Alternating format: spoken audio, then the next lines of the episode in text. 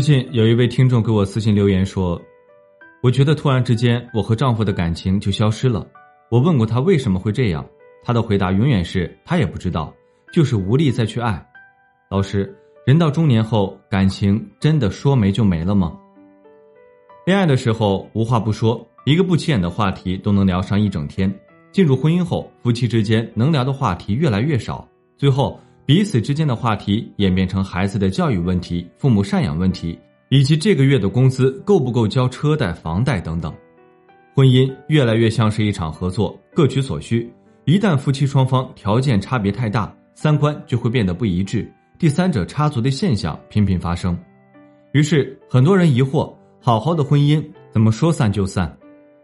有这样一个案例：一个朋友小静毕业之后就早早进入婚姻，结婚生子。小静在学校是个成绩很好的学生，大一到大四年年得奖学金。她的家长和老师鼓励她继续往上读，读研究生、读博士，都认为她是个不可多得的人才。可本科毕业后，她结婚了，跟一个谈了四年的男生领了结婚证。很多人不解为什么不先立业后成家。她的回答是：爱的人错过了，可能永远都找不回；学业可以结完婚继续完成。就连她的父母都无力反驳，只能感叹。女大不中留，若是他结了婚，继续回校读书，那么一切可能会发生逆转。然而，他又做了一个选择，生孩子。孩子出生后，他的心思从学业上渐渐的转向了家庭中，完全静不下心去完成自己的学业。几年后，又要了二胎。小静的老公告诉她：“你不需要努力，我一个人可以撑起这个家。”这话听起来很感人。于是，小静放下了自己的梦想，一心扑在家庭上。一晃十二年过去了，小静从一个少女变成了一个家庭主妇。职场上，她早已跟不上步伐，而她老公的事业越来越稳定，现在在一家公司做高管，薪资待遇很丰厚。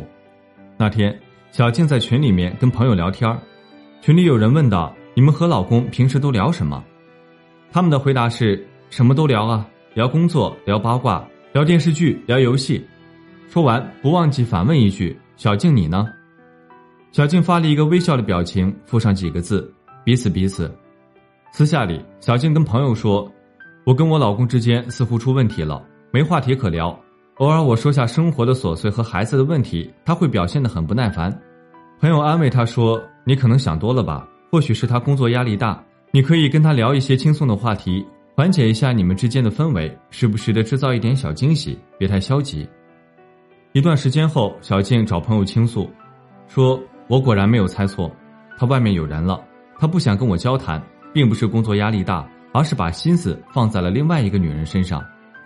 朋友问他打算怎么办，他很冷静地说：“应该会离婚吧，感情都没了，还有什么理由坚持下去？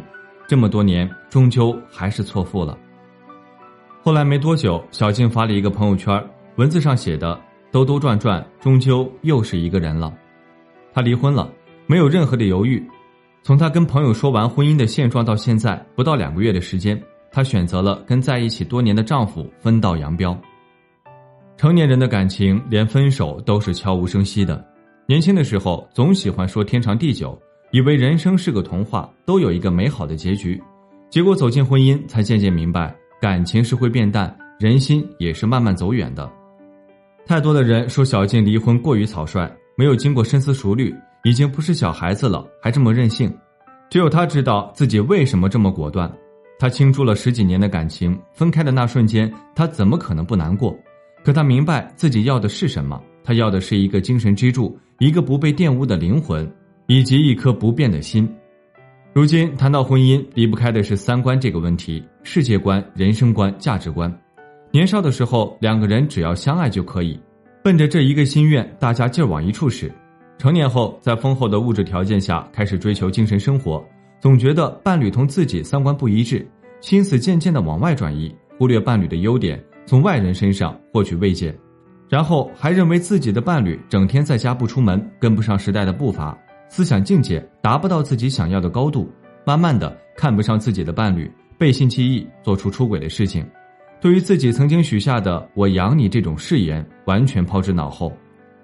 正常长久的婚姻，夫妻之间要处于一个平等的高度，相互体谅，懂得沟通，凡事换位思考才能长久。